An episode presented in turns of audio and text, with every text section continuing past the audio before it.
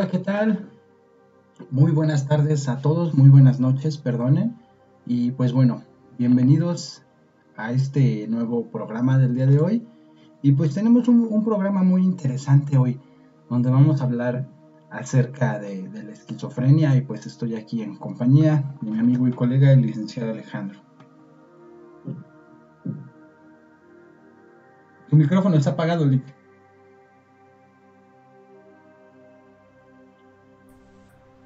¿Qué tal? ¿Qué tal? Muy buenas noches a todos. Bienvenidos, Lick.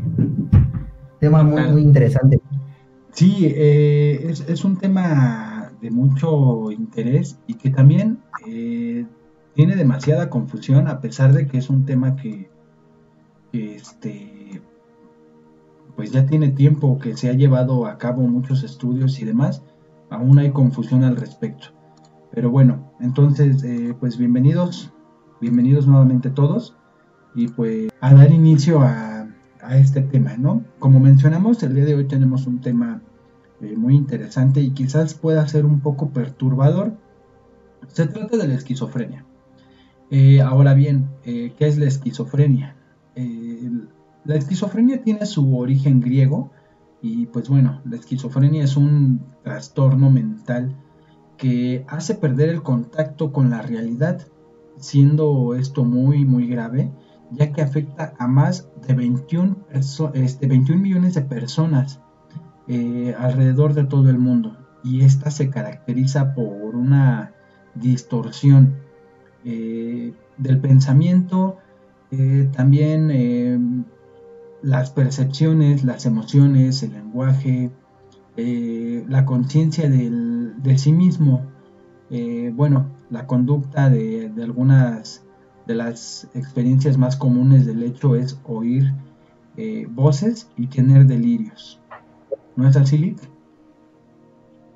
Así es, Lick. Es, es muy fácil confundirlo quizá con algunos otros trastornos que pueden decir mentales y yo creo que por esta parte es que se, crea la confusión que habías mencionado, Lick. Eh, es, es, correcto perdón, este, algunas pueden ser incluso hasta falsas, falsos indicativos y generamos una tormenta en un vaso de agua y cuando probablemente se asocian otras cosas y el lado contrario es que quizá muchas veces estos pequeños indicativos los pasamos por alto y este y pues dejamos que pase. Entonces, es un buen panorama para aprender, para ver y pues sobre todo para este para identificarlo. Así es, Y bueno, eh, como el, origen de la esquizofrenia, eh, pase a que los orígenes de la esquizofrenia aún no han podido ser determinados en su totalidad, se ha logrado reconocer los genes eh, como esta parte, digamos, social, ¿no? Y el estrés ciertas patologías que se desarrollan durante la etapa de, del embarazo, durante la gestación. Eh, sin embargo, existen tantas contradicciones como teorías, lo cual dificulta tanto su, su detección como la elección adecuada. Entonces hay que tomar eso en cuenta. Eh, también es muy importante eh, mencionar que se destaca, aunque la esquizofrenia es una condición crónica del paciente con un tratamiento y una intervención correcta y adecuada. ¿No es así, Lick?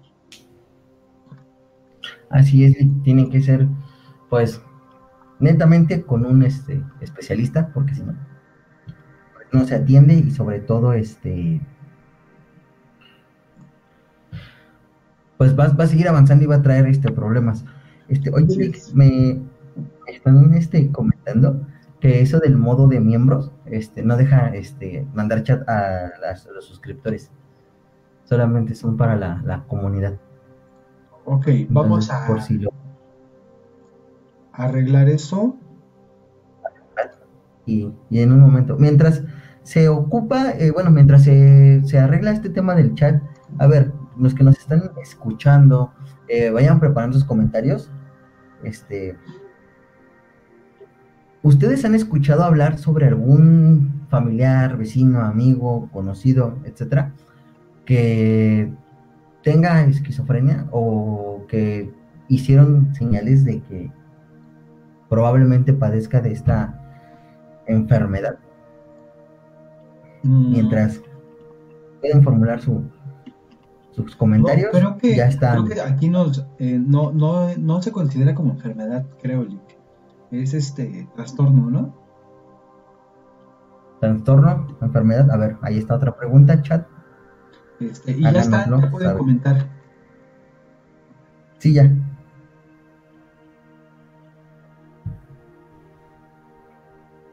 A ver, Rich, entonces, este, ¿en qué estábamos? Bueno, ¿qué, qué fue lo que estabas comentando cuando... Este, no, yo ya había concluido. No, este, Ahora sí, buenas noches, licenciados, buenas noches, Cintia Pacheco. Gracias por avisarnos lo del chat. ok, bueno. Ok, eh, entonces, primero, aclarar que no es enfermedad, es trastorno. Así es. Y este, y bueno, de, háganoslo saber en el chat si han escuchado de alguna persona que este, tenga este, este trastorno. Un gusto verlos este domingo. Gracias igualmente saber que están aquí presentes. Ok, Rick, este existen tipos de esquizofrenia. Obviamente van avanzando y van teniendo algún rasgo este, significativo entre cada uno. Slick. Eh, Es correcto, es posible distinguir diversos tipos de esquizofrenia. Entre los más destacados tenemos, por ejemplo, la esquizofrenia eh, paranoide. Esta es la más común de todas y es caracterizada por los delirios eh, y alucinaciones auditivas. Es frecuente que se tenga la sensación de persecución, distorsionando situaciones irrelevantes realmente, ¿no? Para convertirlas en, en burla o en actos de desprecio de la sociedad por parte de personas cercanas o, desconocidas también, ¿no? El hecho de ir en el, en el transporte público, por ejemplo, y que empieces a, a esconderte porque sientes que te están persiguiendo, o el hecho de gritarle a alguien que se calle y no hay nadie que te esté hablando o algo, eh, la gente comienza a burlarse, eh, genera este, este mal en las personas, ¿no? Y aparte de este está la esquizofrenia eh, desorganizada. Esta a menudo personas que no se pueden valerse por sí mismas presentan conductas propias de la, de la regresión y comunican de manera incoherente, perdiendo fácilmente el hilo de una conversación. Esto es menos común que el anterior, pero también es este, de las más eh, comunes, ¿no? O de las más que se pueden frecuentar más. Y bueno, la esquizofrenia catatónica también, que es car caracterizada por las disfunciones motoras, eh, escasas horas de sueño, hiperactividad, son frecuentes eh, los actos de violencia, aunque los actos de violencia durante la esquizofrenia no son muy comunes.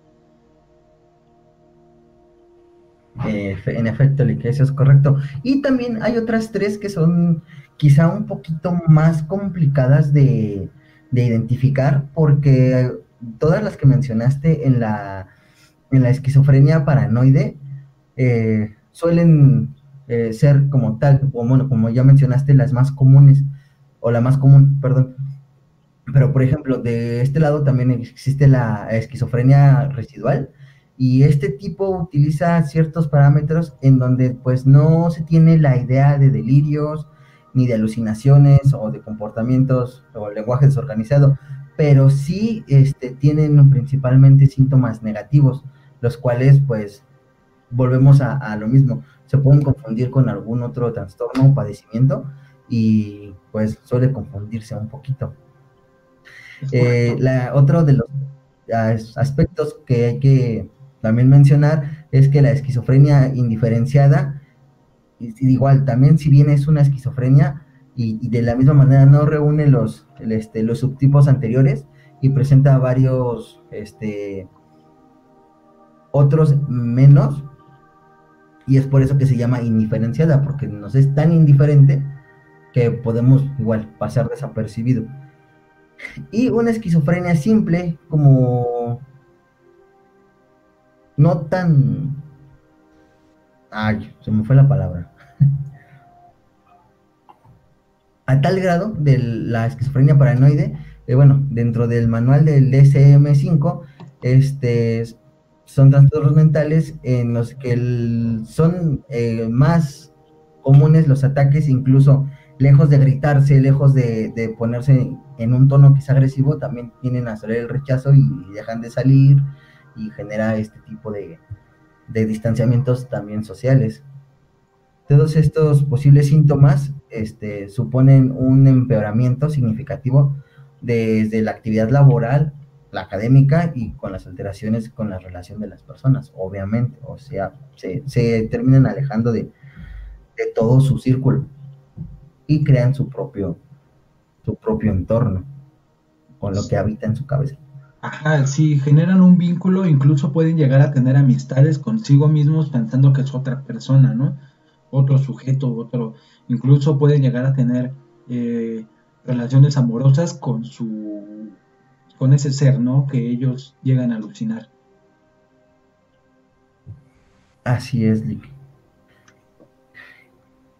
¿Qué más teníamos, eh, bueno, eh, los factores de riesgo. Eh, esta situación es un poco que se puede llegar a desconocer, ¿no? Porque la, causa exacta de la esquizofrenia, ciertos factores parecen aumentar el riesgo de desarrollar o desencadenar entre ellos los siguientes, los siguientes que vamos a mencionar, ¿no?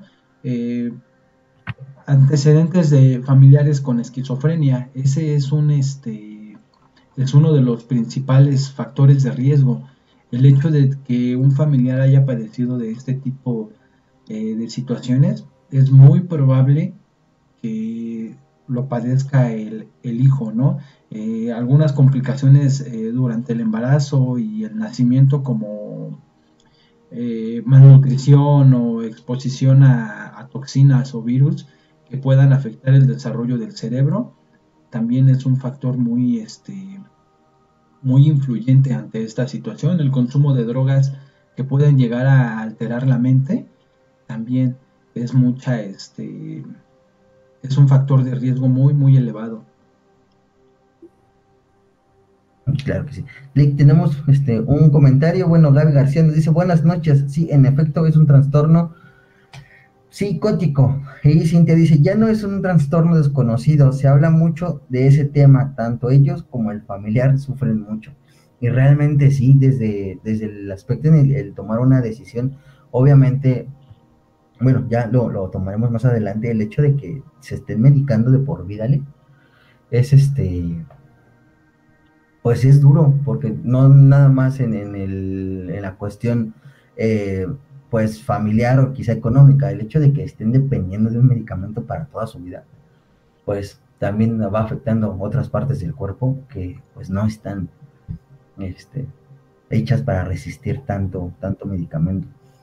Eh, bueno, y aparte que, que, perjudica otras situaciones, ¿no? Por ejemplo, te va a afectar en el riñón, te va a afectar en el hígado, y este, vas a tener que consumir otro tipo de medicamentos para ayudar a que no te haga daño el medicamento. Entonces, en fin, es una cadena de, situaciones que se tiene que estar atendiendo y mucho, mucho cuidado eh, en general, ¿no? Porque pues una, una persona que, como mencionas, que está consumiendo medicamento durante cierto tiempo, está complicado mantener una un ritmo de vida estable, por decirlo de alguna manera.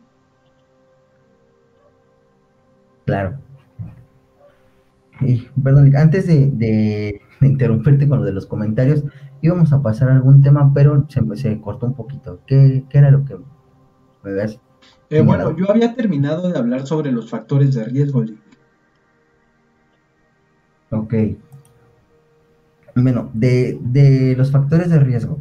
Eh, los síntomas que de esto se, se, se tienen que tener en cuenta, bueno, uno de los principales, pues ya hablamos, son los delirios, creencias, este, que personas sostienen firmes y son este, reducibles a la lógica. Obviamente, este, pues hablan cosas sin sentido, ¿no? Ya lo habíamos comentado.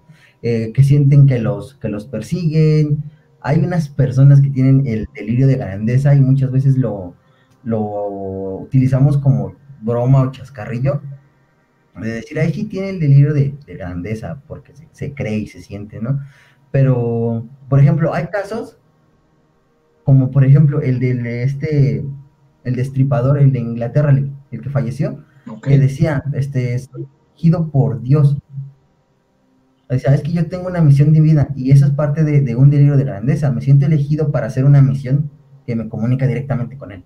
Digo, ese sería un ejemplo claro de un delirio de grandeza y de hecho él también fue este diagnosticado con esquizofrenia, paranoide, de hecho. Ajá, esquizofrenia este paranoide. Delirios de prejuicio. Obviamente, este es cuando, una persona cree que hay algún este interesado en dañarle y obviamente comienza a generar etiquetas hacia la persona de esta persona es mala y esta te va a dañar y etcétera. Es correcto. Eh, también es. ¿Ahí vas a agregar algo más? Este, bueno, eh, el, el hablar de cuándo se debe de consultar a un a un médico. Eh, las personas con esquizofrenia eh, a menudo no son conscientes de sí mismas, eh, de que su dificultad se debe, de, se debe a un trastorno, ¿no? A un trastorno mental, para ser más específico, que requiere una atención médica. entonces, pues a menudo la familia, los amigos son los que deben conseguirles ayuda. El hecho de ayudarles, motivarlos a acudir, a que tengan este tipo de ayuda, el hecho de que puedan eh, hacerles notar que lo necesitan, porque es como uno mismo, a veces uno se pone un perfume, por ejemplo, y nuestro olfato ya está acostumbrado a ese olor característico de nuestro perfume porque pues lo usamos a lo mejor todos los días ya estamos acostumbrados, ya es parte de nosotros, de nuestra vida rutinaria, por decirlo de alguna manera, y no nos damos cuenta que olemos a ese perfume. Pero nos acercamos a alguien y, ¡ay, qué rico huele tu perfume! Ah, sí, huele todavía, ¿a poco? Yo pensé que ya no, me lo puse desde la mañana, ¿no? Por ejemplo.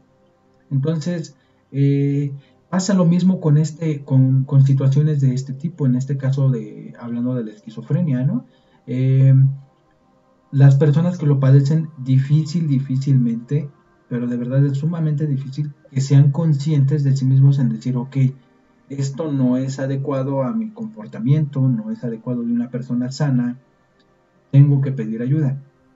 Eh, porque para ellos su entorno es el normal y, los que estamos eh, padeciendo de algo somos nosotros. Eh, se puede llegar a escuchar un poco mal, o no sé, pero se puede llegar a, a decir que para ellos los locos somos nosotros. Entonces, este no es el término correcto, pero digo para este que quede claro. De hecho, hay, declaraciones de, pacientes que, que combinan esto, por ejemplo, este, esta alteración olfativa que, comentabas, e incluso con, el delirio de persecución. Eh, entro a mi casa y huele a azufre alguien estuvo aquí, alguien me robó, y empiezan a generar también esa, esa historia de eh, marcar, es que alguien estuvo aquí y a mí me tienen este, vigilado y de ahí comienza, ¿no? Y nadie pudo haber entrado. Entonces también, como, como, lo dices, es que este, pues ahí está una alerta, es un síntoma, es una señal de que probablemente estamos eh, teniendo este tipo de, de alucinaciones y que hay que tener muy, muy bien en cuenta. Otros de los delirios que también están dentro de los síntomas son los delirios somáticos.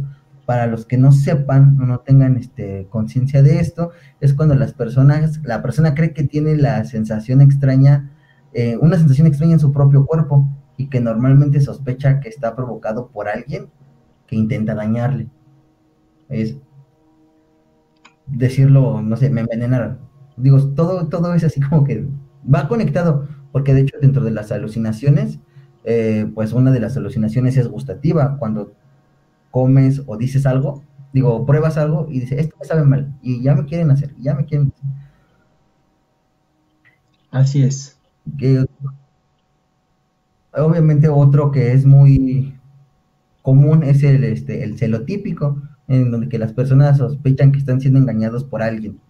Eh, llámese pareja, llámese este jefe de trabajo, este, incluso hasta pues, la propia familia, nuestros papás, mamás, hermanos, este, y volvemos a lo mismo, crean sus nexos con el olfato, y es que huele esa perfume de otra mujer, etc. Sí. Delirios con referencias autorreferenciales. Eh, las personas en este, en este delirio sospechan que la gente habla de él. Como que se ponen en el centro de, la situación y dicen, eh, no es que me está pasando esto. Y de seguro todos están en mi contra y todos están burlando de mí y de seguro huelo mal y de seguro. Y también es una parte importante de, esta, de esta situación. Así es, Lick. Ahora, Lick, este, también hay que hacer un énfasis en que para cada género y para las edades es diferente, ya que en los hombres estos síntomas de esquizofrenia suelen comenzar entre principios y mediados de la edad de 20 años, eh, mientras que para las mujeres suele empezar a, finales de los 20, es decir, en el cambio de los 20 a los 30. Es poco más común que los niños sean diagnosticados de esquizofrenia y muchísimo menos común que sea diagnosticado después de los 45. Eso en cuestiones ya este, adultas. En el caso de los adolescentes, eh, los síntomas de esquizofrenia eh, suelen presentarse de la misma manera como los adultos, pero eh, suelen ser más comunes, por, digo, menos este, relevantes, porque presentan quizá cambios que van marcando para la edad, es decir, adolescentes, 12, 13 años en donde empieza a tener un distanciamiento quizá con familia, con amigos, este, baja el rendimiento en la escuela, este, tienen trastornos del sueño, suelen tener cambios de humor, en, pues, un momento están eh, irritables, pasan a, depresivos, están bien, entonces son altibajos que, la edad misma te, te va este, poniendo y otro, por ejemplo, es la falta de, motivación, ¿no? Pierden el interés, pierden la sensación de querer, pues, seguir adelante quizá con algún plan o incluso con sus propios este, proyectos escolares o de vida. Y también pasa lo mismo, ¿qué fue lo que pasó con este, el destripador de, de Georgie? Se salió de la escuela a la edad de los 15 años. Entonces, eh, ojo, en especial con los, con los adolescentes, porque podemos estar ante un caso y no este no hacer caso, podemos hacer caso omiso de, estos, de estas alteraciones. Claro, sí, totalmente. Eh, tenemos este comentarios. Jaime Pinto dice, es una enfermedad crónica. ¿Con los medicamentos se puede eliminar o solo es eficaz mientras se consume? Eh, eso es delirio de persecución. Correcto, todo lo que mencionamos son delirios. Eh, bueno, los mencioné ya de manera más rápida, delirios de grandeza, de prejuicios somáticos, etcétera. Sí, son delirios que va presentando. Ojo, las medicaciones ahorita las vamos a ver, pero no es una enfermedad, no se va a minorar, bueno, se va a minorar, pero no se va a eliminar de raíz. No, y, va es, a ser un, es un, este, es un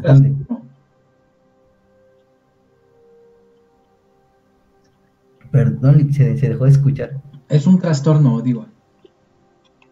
Ah. Entonces, todo esto, pues, ya lo ves mencionado, afecta a la conducta, el comportamiento, la relación con las, con las personas, pero ojo con, con los síntomas, o sea, realmente sí, este,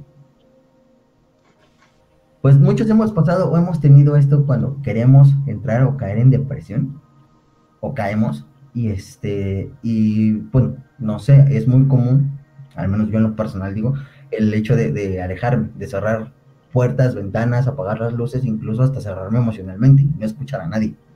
Y pues por ahí me, van a decir, sí, es cierto. Incluso hasta el licenciado les puede decir, sí, sí, es cierto. Pero este, hay que tener este especial cuidado con todo esto que, está pasando. Claro, eh, eh, hay, que tomar en cuenta también las complicaciones, ¿no? Que como bien mencionabas, si no se trata la esquizofrenia, eh, puede dar lugar a graves problemas, a, problemas incluso muy, muy graves que pueden llegar a afectar a todos los ámbitos de la vida las complicaciones que puede llegar a, causar o con las que se puede estar asociada eh, este tipo de situación son muy peligrosas y atentos. Eh, puede llegarse a llevar a cabo el, suicidio o intentos del mismo o tener el pensamiento. No es lo mismo eh, pensar en suicidarme que intentarlo. ¿De acuerdo? Cuando se empieza con el pensamiento, digamos que es la base. Eh, el llegar a intentarlo a el llegar ya a hacerlo.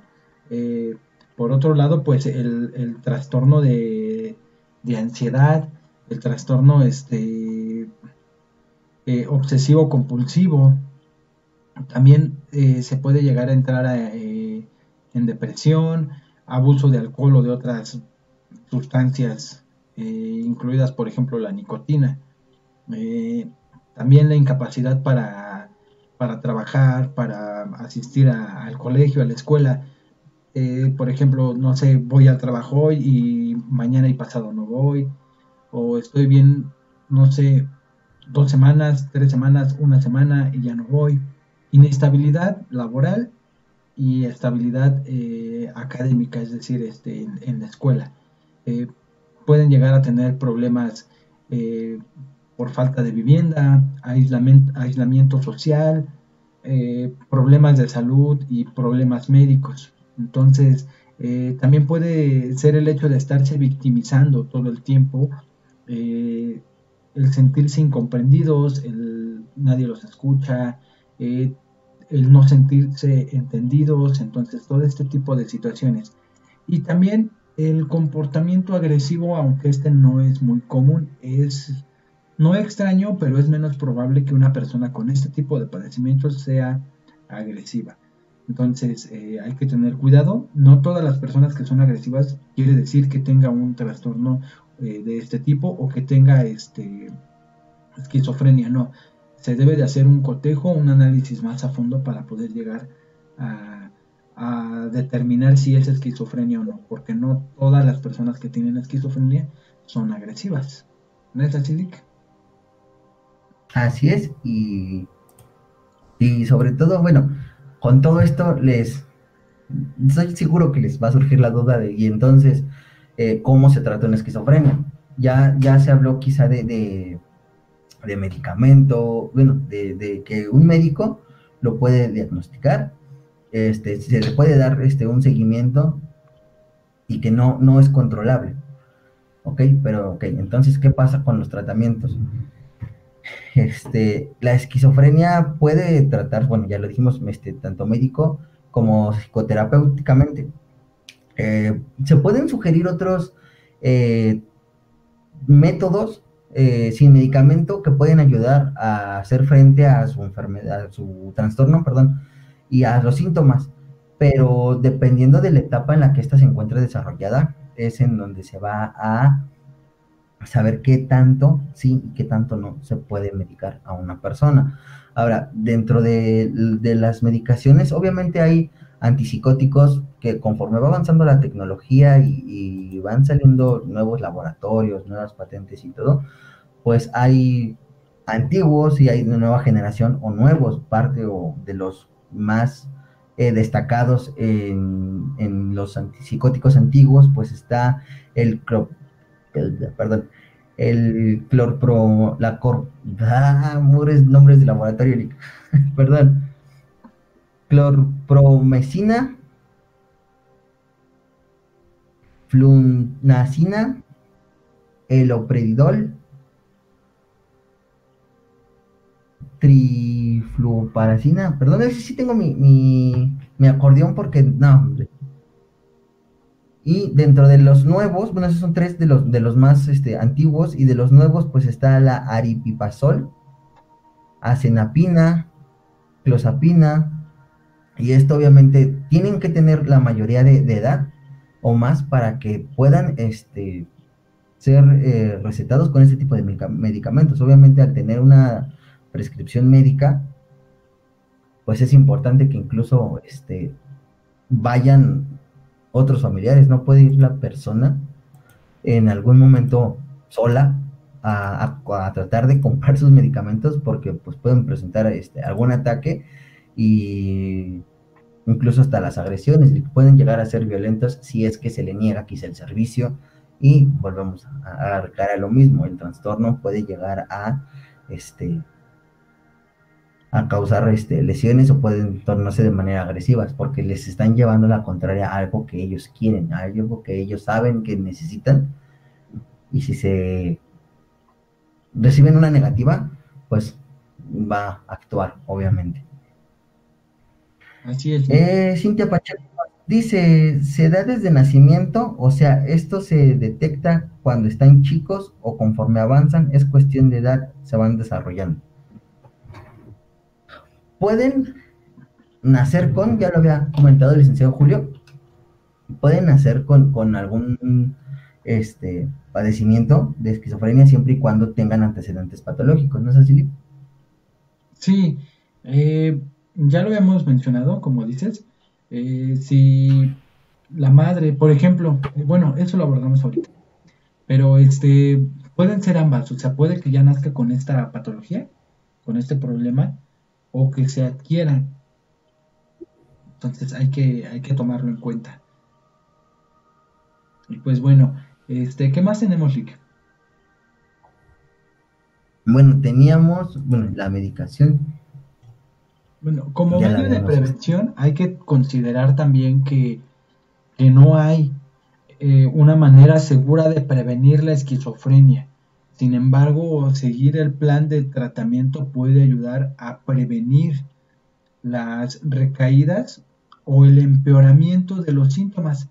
Eh, bueno, también además de que los investigadores eh, esperan que al obtener mayor información de los factores de riesgo de la esquizofrenia, se puedan generar eh, mejores diagnósticos y, y, mejores diagnósticos más prontos y más efectivos, que den un mejor resultado, porque bien, no se tiene como tal eh, la cura, ya lo había mencionado el licenciado Alejandro, como tal, una cura para esta situación, no la hay, pero sí hay tratamiento eh, tanto este, farmacológico y, y con un especialista. Estos deben ir de la mano, no puedo tener uno sin tener el otro. Se inicia por la terapia y posterior a eso eh, se canaliza para que se pueda eh, obtener el tipo de medicación que va a requerir el paciente, porque no todos van a requerir del, mismo. Entonces, eso es otra situación que se debe de tomar en cuenta. Así es. Y obviamente también van a surgir las preguntas y las, las, interrogantes de decir, bueno, y en caso de, asesino, bueno, de situaciones en las que se haya detectado a una persona con esquizofrenia y que haya cometido algún delito, pues eh, ahí está el caso que, habíamos mencionado el día de ayer, el del de, destripador. Él es un, por ejemplo, digo, no, no fue planeado como para abordar el tema, simplemente que, cayó como anillo al dedo. Coincidió. Sí, coincidió bastante. Eh, Montserrat Arlenciui Hernández dice, la esquizofrenia tiene un comportamiento multifactorial que tiene una alta carga genética. Incluso se ha discutido si se trata de un trastorno del neurodesarrollo. Sí, lo mencionamos al principio. Lo mencionamos al principio. este, que sí e, es este, de alta eh, relación genética. Eh, patológicamente ya se tiene un antecedente o la mayoría de las personas o digamos un porcentaje es porque tuvieron esta patología sus antecesores, es decir, no sé, la madre, el padre, eh, etcétera. Eh, ¿Tienes algo más que agregarle o podemos hablar eh, respecto al tema de los asesinos y toda esa situación? Eh, no, ya lo, lo este, rescatado bien. Bueno, una pregunta que, que nos dice Jaime Pinto. ¿Este es un trastorno social, espiritual o mental? ¿Es mental? Y lo llegan a transformar a tal grado espiritual. Es que aquí depende mucho del punto de vista de cada persona, las creencias, depende también muchísimo el origen de dónde se encuentre, porque si por ejemplo, no sé, un lugar muy remoto, eh, no van a saberlo diagnosticar, a lo mejor ni siquiera van al médico y lo llevan con el curandero, ¿no? Con el, el hierbero, con el, el mago, no sé cómo se le pueda llamar, ¿no? Eh, a, este tipo de personas, espiritistas o no sé. Eh, van a decir que no sé, que porque se comió este la cabra del vecino, este, le pasó eso, ¿no? que se robó una gallina y por eso le pasó eso. O porque en fin, ¿no? Infinidad de cosas. Entonces, lo van a ver desde otro punto de vista. Eh, ya aquí refiere mucho el, la creencia de cada persona también. Así es. Y bueno, pasando al tema de, los asesinos, y ahí, ahí este, justamente entra bien la pregunta porque, bueno, hablamos sobre asesinos, está el, el destripador de de Yorkshire, el que mencionamos, pero por ejemplo, ese también decía, ya ella tenía una misión divina y por eso mataba o asesinaba a, este, a sexoservidoras. Eh, no sé si, si ustedes, chat, este, llegaste a escuchar sobre el caso de Ever Mullin, que era una persona que en efecto fue diagnosticada con, con epilepsia, es decir, con esquizofrenia y decía que la, escuchaba la voz de su padre de manera agresiva, el cual le decía que, mataba, que matara a una persona o a persona determinada porque si lo hacía iba a evitar eh, un terremoto. Ok, no, este, no, no había escuchado, platícanos al respecto, Lick. Ok, eh, este asesino eh, creía salvar el mundo este, liberándolo de terremotos eh, a diferencia de otros asesinos seriales, él no buscaba cierto tipo de víctimas, sino que entre eh, su familia y escuchaba la voz de, un sacerdote y de algunos campesinos que, le decían, ah, esta persona, este, pues tienes que eliminar a esta persona porque si no va a temblar.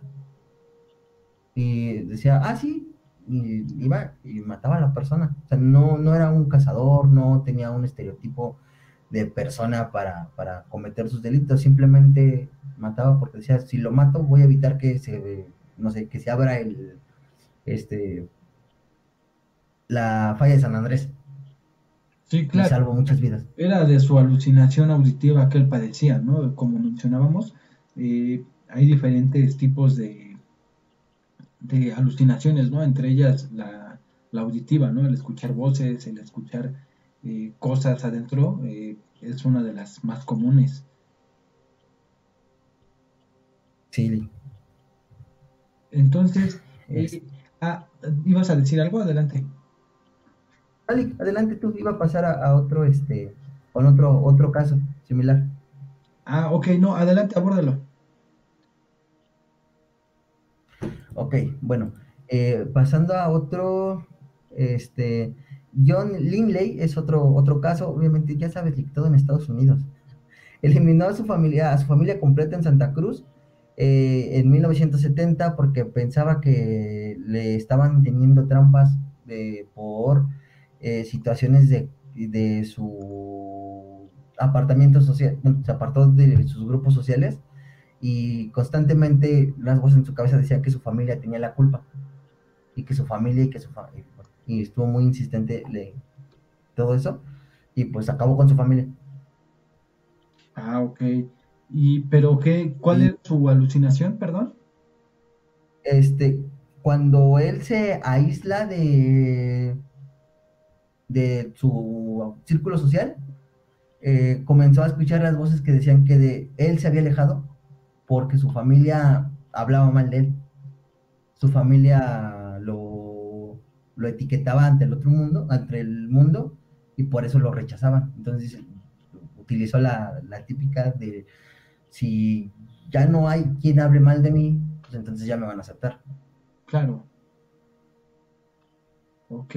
Y bueno, otro caso este, conocido, eh, bueno, dos, uno antes del otro.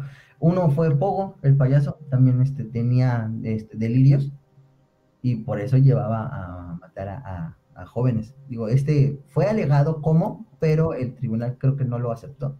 Pero no, si eres un, asesino este, serial y él sí fue directamente a prisión. Y otro este, de los casos es el asesino apodado el vampiro de Sacramento. No sé si Chat haya escuchado de, de él. Y bueno, a, todo esto se viene la, pregunta del millón, ¿no? Eh, sobre, hablando de asesinos seriales, ¿no? ¿El asesino nace o se hace? Eh, aquí tiene mucho que ver esta situación, entonces, pues la opinión del chat, ¿cuál sería, no? ¿Nace o se hace? Entonces, eh, a ver. Aquí, aquí es esa, esa situación, ¿no? Tenemos aquí, por ejemplo, puedo hablarles de Pedriño el Matador, que era, es, brasileño, sí es brasileño. Eh, este sujeto pues ya nace con problemas, eh, con este tipo de, patologías, ¿no? Eh, su papá padecía de esquizofrenia, aparte de que su papá pues era alcohólico, consumía este, ciertas sustancias, y bueno, así embaraza a la mamá de Pedriño, eh, Pedriño Rodríguez, me parece, ¿verdad, Lick? Así es, Pedriño Rodríguez. Y, bueno, nace el, sujeto, pero antes de nacer, poco antes de nacer, eh, le da una paliza a la mamá y se cuenta que recibió un, golpe fuerte en la cabeza este Pedriño Matador dentro de, de su madre aún entonces él nace y ya nace con este tipo de, problemas. Él nace con esquizofrenia, pero nunca fue atendido, nunca fue tratado, nunca fue diagnosticado a manera oportuna. Y pues bueno, podemos considerarlo que él es uno del tipo de asesinos seriales que nace ya con este tipo de situaciones. Además de que eh, lo obligaban a trabajar este, matando aves, ¿no? Mataban gallinas y cosas así. Entonces, desde muy pequeño él ya estaba dentro de un círculo de violencia. Eh, sumándole que él nació ya con estos problemas y tenía el antecedente patológico de su papá esquizofrénico, él adopta esos genes y bueno, eh, sumándole el entorno social en el que se desarrolla, pues ¿qué íbamos a tener de resultado? Pues un asesino, eh, como lo llegó a ser él. De hecho, tenemos un programa al respecto en el, en el canal sobre Pedriño el Matador. Y es interesante su, su caso de este sujeto. Entonces, eh, ¿qué opina Chadwick respecto a que si hay, si nace o se hace? Eh, no, no han comentado nada con respecto a esto, Lick. Solamente Jaime Pinto nos, nos pregunta también en cuál de los cerebros se desarrolla, supongo que, que, la esquizofrenia. Y bueno, Jaime, este, el área en donde está incluida es el lóbulo frontal, Citado en la parte anterior del cerebelo. Esta está implicada en la, en eh, patofisiología de la esquizofrenia. Entonces esta se desarrolla ahí en, esa parte, en la parte anterior del cerebelo. Y Mariana nos comenta, buenas noches, disculpen la pregunta, ¿me podrían decir sus nombres? No, ¿qué tal si nos secuestran? Mejor no. No es cierto. Este, pero con respecto a, lo demás, no. Lick, yo soy Alejandro Lázaro, no sé. Ok, sí, yo soy Julio César para servirles y pues bueno, eh, hay unas personas que aún no nos conocen porque son nuevas. Eh, pues bueno, eh, licenciado, preséntate de manera un poco más, más propia para los que no nos conocen porque noté que desde la transmisión de el capítulo 2 de de la serie de videos de criminalística hay personas nuevas, entonces, este, para que nos conozcan. Ok, bueno, por esto, formalmente me presento, yo soy este, Alejandro Lázaro, soy licenciado en criminalística y colaborador del canal Hablemos de Ciencias Forenses, mexicano, un orgullo. Y pues bueno, Yo soy su, mm, su servidor, eh, Julio César Jaramillo. Y bueno, yo, soy perito en criminalística de campo y tengo especialidad en sistemas de identificación humana y fotografía forense. Y bueno, pues aquí estamos colaborando en el canal para darles información de este, de todo este tipo. Entonces, eh, pues esperemos que les sirva de algo la información que nosotros les traemos. Y pues un gusto, ya nos conocen y pues un gusto a todos. Después este, nos comenta Julio César sabe un montón y explica excelente. Igual Mariana nos comenta, dice, creo que algunos asesinos tienen cierto estereotipo. Ahí no, no entendí su comentario. Eh, tienen cierto estereotipo. ¿Por? Sentido. ¿Perdón? ¿Me lo explicas nuevamente? Bueno, el comentario. El comentario dice, creo que algunos asesinos seriales tienen cierto estereotipo. Ah, claro. Si hablamos en cuestión a víctimas, sí. Obviamente. No, también en cuanto a personalidad, bueno, es que depende de muchísimos factores. Ah. Porque, por ejemplo, podemos hablar, eh, no sé, la mata viejitas. ¿No? Eh, ella, su, su punto, su opinión en general que tenemos sobre ella, pues es completamente diferente de la que podemos hablar, por ejemplo, de eh, la de Monster, por ejemplo, Son perspectivas completamente diferentes a pesar de que ambas son del sexo femenino, pero son puntos de vista, opiniones y perspectivas completamente diferentes. Por un lado tenemos a una que este, mataba a, hombres, eh, ella era prostituta, eh, cuando estaba a punto de tener sexo con ellos, eh, los asesinaba. Y era con un arma de fuego. Por otro lado tenemos a la, a la mata viejitas, que este personaje era un poco más agresivo, como que más rudo, porque, este, bueno, aparte de que era luchadora, eh, o fue luchadora, ella mataba únicamente a, personas ya de edad avanzada, porque era el reflejo de, de su madre, y eran víctimas eh, fáciles, entre comillas, para ella. Entonces tenemos dos puntos de vista diferentes y ninguna de ellas padecía de esquizofrenia. Entonces aquí ya son puntos de vista completamente de otro panorama. En efecto. Sí, ya. Yo pensé que se refería a estereotipos ahora de seleccionar a sus víctimas o algo así. Digo, también. Es que también depende de muchas situaciones, desde el punto de vista que eh, desde el cómo, de qué tipo de asesino en serie sea, ¿no? Por ejemplo, no sé, eh, Edmund Kemper, por ejemplo a Charles Manson o a, no sé, por ejemplo, eh, el monstruo de Toluca, etcétera, ¿no?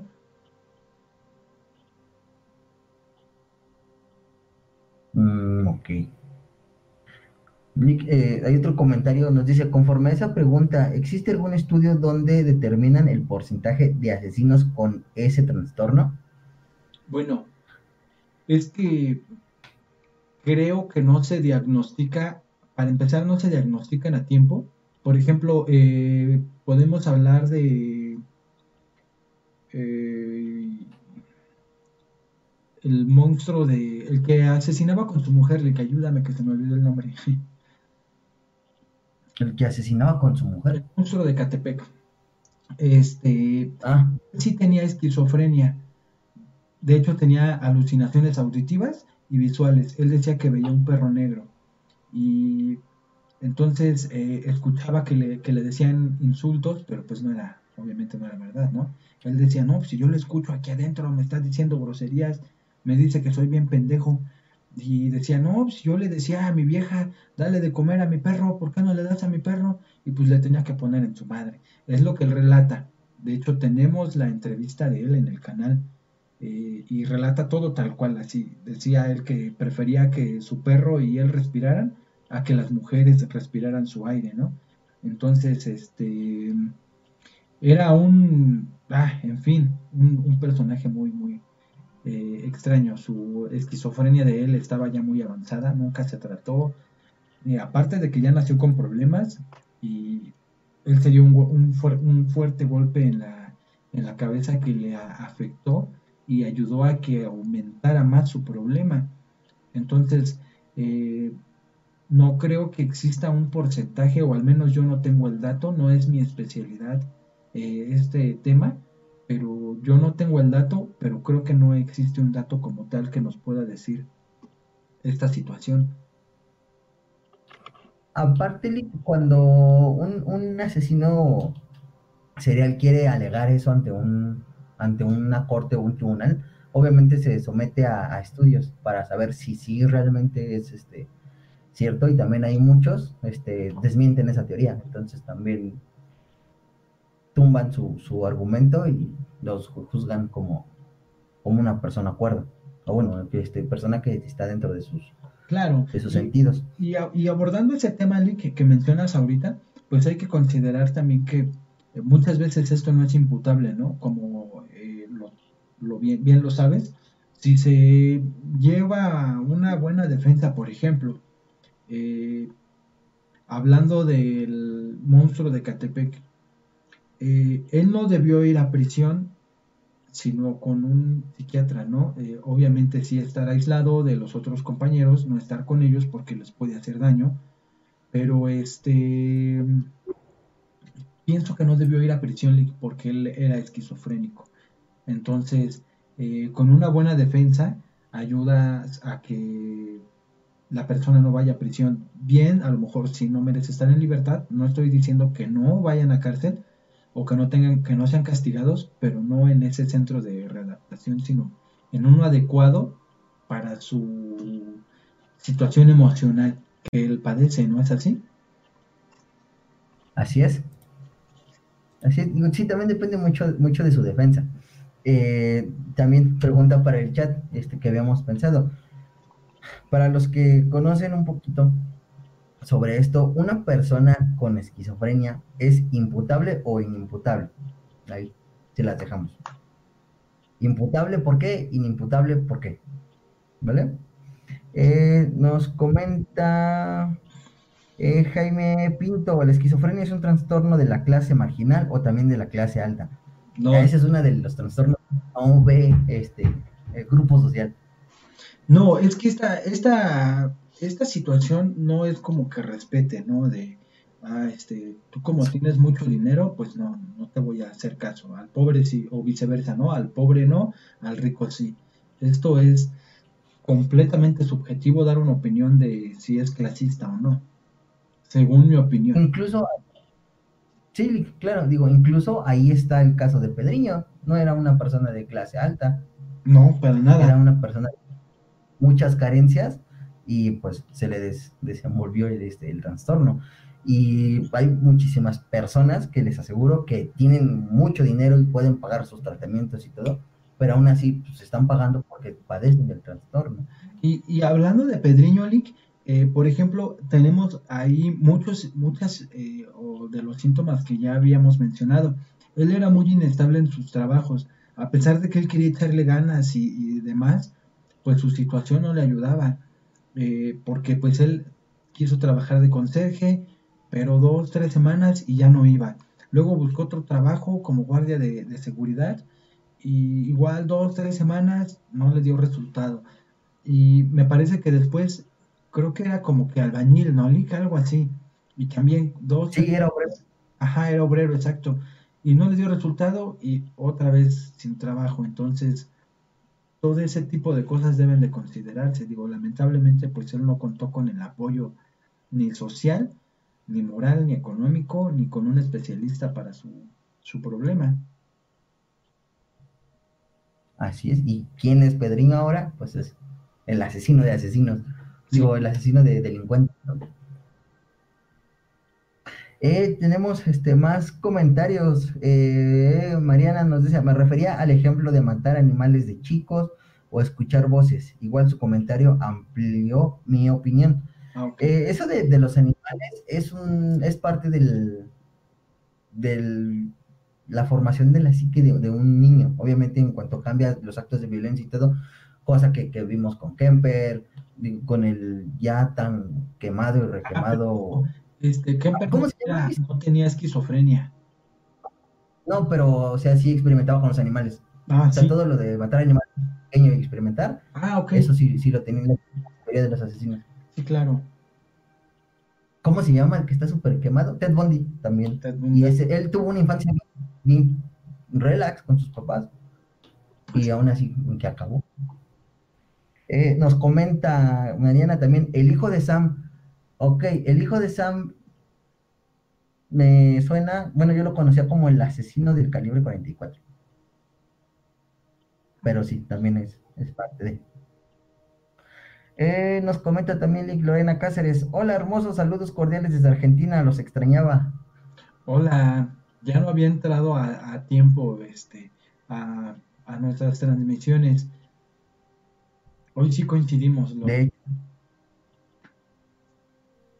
Y comenta, con esquizofrenia es inimputable, al menos en mi país, al ser una enfermedad mental, el acusado no está en su sano juicio.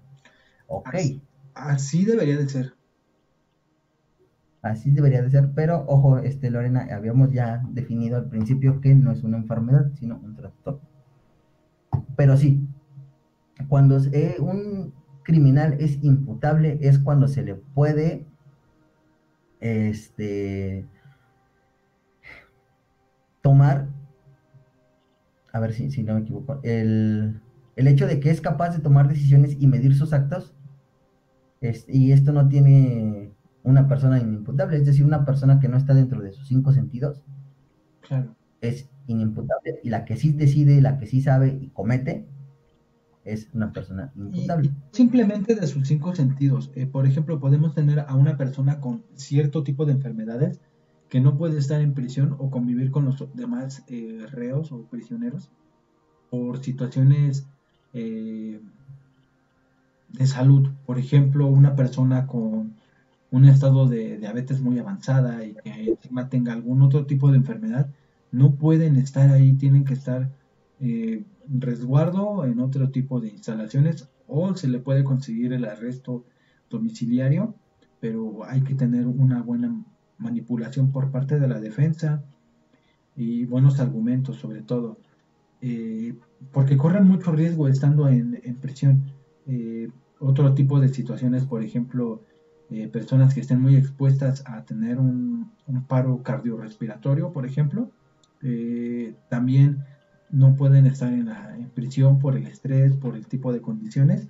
Entonces, en cualquier momento, alguna pelea o algo los puede asustar demasiado que pierdan la vida. entonces, también aplica para eso. Así es.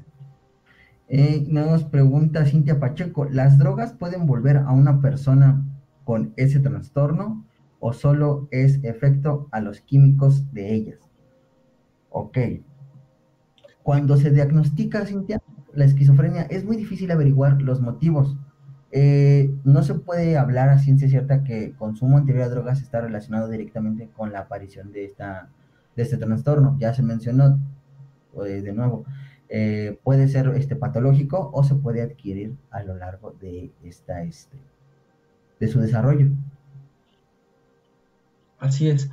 Bueno, eh, sí, sí se puede saber, perdón, se puede saber un poquito sobre si, bueno, es que también depende. Sí, la verdad es, es complicado, porque por ejemplo, bueno, a todos, si el papá, por ejemplo, tenía esquizofrenia, pero se deja con la mamá, se, se divorcian y ya no saben nada del papá, pues no vamos a tener como que eh, una orientación, ¿no? De si tuvo o no tuvo eh, patrones genéticos a esta situación. Y aparte también si el papá se trató o no, porque a lo mejor nada más dicen, ah, es que el papá era un ratero, era un borracho, era drogadicto, era ratero, etcétera, pero no saben el por qué. Eh, no saben qué lo llevaba a cometer ese tipo de conductas y nada más lo señalan y lo juzgan, pero no saben el por qué. Y nace así el hijo con esas mismas características y resulta que pues, salió igualito al papá, pues sí, pero es que vamos a ver el porqué de toda esta situación. Entonces sí es un poco complicado determinarlo, pero eh, se tienen que realizar los estudios adecuados. Creo que el ir al lugar adecuado ayudaría bastante, ¿no, Lick? Sí, ayuda como no tienen idea. realmente, pues sí, ¿qué, qué poder agregar algo que expresaste de manera clara? Así es. Es este. Eh, dice Mariana, mi opinión a la pregunta, imputable por alegar poseer esquizofrenia ante la justicia y no obtenerlo, o por la morbosidad y saña de las muertes, inimputable internación por ser esquizoide. Eh, no, está al revés. no, no es cierto. No, sí está bien, sí está bien. perdón. ¿Sí, ¿Sí le entendiste, Erika, el comentario? Sí, no, está, está correcto. Sí está correcto, ¿verdad? Sí. Sí, imputable por alegar poseer esquizofrenia, inimputable eh, internación. Entonces, bueno, respondiendo a la pregunta de, Cintia, mm, aumenta la posibilidad, pero no es difícil averiguar los motivos. Pero sí, sí es un factor de, riesgo, pero también entra mucho la, la, situación de, de las las enfermedades que hayan tenido. ¿Qué más tenemos, Lick? Eh, bueno, pues ya se abordó, eh, creo que generalmente todo esto. Eh, nos hubiese gustado tener más participación de ustedes, pero creo que se abordó lo, lo indispensable, lo necesario y lo básico y digamos los rasgos generales, ¿no? de, esta situación. Entonces, eh, pues no sé si haya más preguntas, Lick. Mm, no, Lick, bueno, Cintia Pachuco nos dice, lo siento por volver a preguntar, me perdí una parte, se fue la luz. Descuida, puedes volverlo a ver, ya sea en las plataformas de audio o aquí en YouTube, se va a quedar resubido. Así es. Entonces, eh, Lick, ¿qué, vamos a tener próximos días en el canal para avisarles a, la, a nuestra audiencia? pues vienen cosas bastante, bastante interesantes, Lick, eh, ya que, bueno, de entrada, la, próxima fecha que se viene, sacar mi, mi acordeón, mis fechas. El día 20. Para el día 20. Ah, bueno, el día 20 este, tenemos nuevamente la participación de la licenciada Claudia. Eh, no, este, saludos. Eh, tenemos la participación de Mauricio Mercado para el día 20. Eh, aquí en el, canal va a estar el maestro Mauricio Mercado. Los que no lo conocen, eh, él es uno de los que se considera como los, uno de los mejores peritos aquí en la Ciudad de México, que intervino, intervino en los casos de la Mata Viejitas y también en los del... ¿Perdón? El sádico. Del sádico, es correcto, gracias. Y pues bueno, fue entrevistado por Discovery Channel también. Y bueno, ha tenido casos muy relevantes de aquí de México. Entonces, eh, mm, una vez platicando con él, pues se le contaron 6.000 homicidios intervenidos a lo largo de su carrera. Entonces tiene conocimiento en campo y pues va a estar con nosotros el día 22, perdón, el día 20 el día 22 vamos a estar abordando nosotros el capítulo número 3 de nuestra serie de videos que estamos manejando de criminalística, donde vamos a hablar sobre definiciones y conceptos de la criminalística. Bueno, y el día 27 tenemos a la licenciada Claudia Mostajo, saludos hasta Perú, y se va a hablar sobre la victimización de género. El día 29 eh, tenemos a un licenciado también de Perú, nos va a hablar de grafoscopía. Y bueno, esto sería todo de este mes. Así es. Ah, perdón, el día 22 tenemos conferencia, ¿verdad? este... Sí, el 22 es la conferencia del psicólogo Fernando. Así es. Es cierto. Sí, sí es Fernando.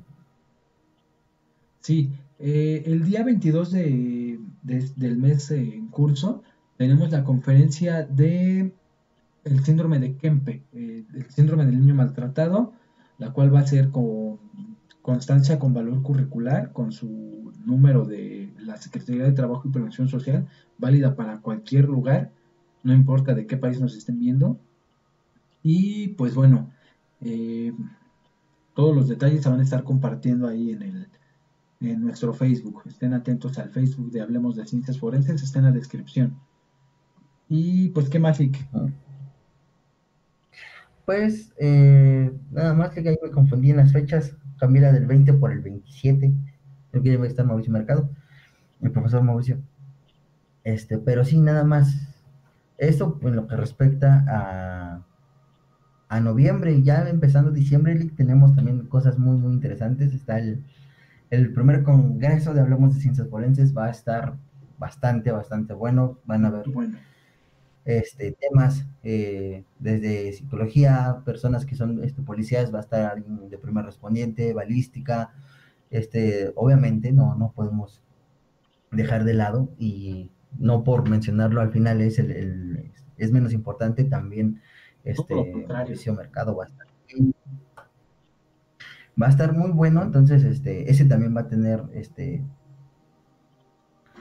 a ser transmitido por, por YouTube. Entonces, pues los que no estén suscritos, suscríbanse porque se vienen cosas bastante, bastante buenas en el canal. Así es. Compartan y, y va a estar súper, súper este, interesante. Eh, últimos comentarios, dice Lorena Cáceres, mi primo tiene esquizofrenia y mató a su hermano a martillazos. Hasta el día de hoy no lo agarraron, es terrible.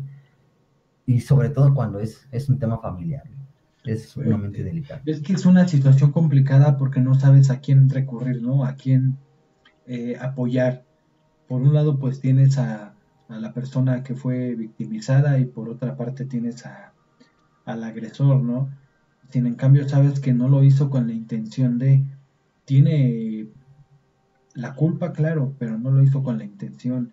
Eh, ¿A qué me refiero con esto? Pues que no sabemos el motivo del por cual realmente lo haya lo haya hecho. A lo mejor tiene alucinaciones auditivas o visuales y fueron lo que lo orilló. Entonces yo recomiendo que lo apoyen, que lo ayuden, que se trate, que se atienda para evitar más situaciones de este tipo. Así es. Eh, Lorena Cáceres nos dice, ansiosa por el tercer video de criminalística. Eh, se viene, se viene próximamente. Sí, también está. Entonces, Está en lista, obviamente vamos a hacer una larga lista de videos con respecto a eso. Porque pues, lo digo, es desde cero. Sí, son más de 100 videos al respecto, muchos más. Entonces, pendientes. Entonces, pendientes y vayan comprando hojas, cuadernos para que hagan sus anotaciones. Sí. Eh, Mariana dice, qué buena clase, esperando las que siguen, sigan con el buen trabajo. Muchísimas gracias, Mariana. Muchas gracias. Un saludo, Mariana. No sé de dónde nos veas, pero este, muchas gracias por, estar con nosotros. Y por último, Cintia Pacheco nos, les dice al chat y a los que nos escuchan, comparten el video y audios con todos sus amigos y familiares. Gracias por el gol que nos va a meter, lo que acaba de, aventar con la publicidad. Compartan, suscríbanse, ya saben. Importante. Estamos la campana de prácticamente eh, porque es lo que les va a avisar cuando se suba un video o cuando se haga una transmisión en vivo. Entonces es recomendable que se suscriban y activen la campanita. Mm, y pues listo. Ah, que nos ven Argentina. Mariana, bienvenida. Madrid, en la Patagonia, Argentina. Ok, pues Chicos, muchas gracias nuevamente. Estamos muy agradecidos con todos ustedes y pues, Lick. Pues de igual manera, chicos, agradecerles por estar aquí, por apoyarnos, por ser dinámico. Cada vez participan un poquito más. Ahí van, hay que soltarse, hay que preguntar. Son dudas, pero como se los hemos dicho, nunca dejen de aprender. Tienen dudas, es momento de y pues resuélvanla. No se los dijo, no hay preguntas tontas, no hay preguntas que, sean. Elías Cruz, saludos, saludos Elías. Y pues chicos, muchísimas gracias por estar. Una muy buena noche y nos vemos la próxima.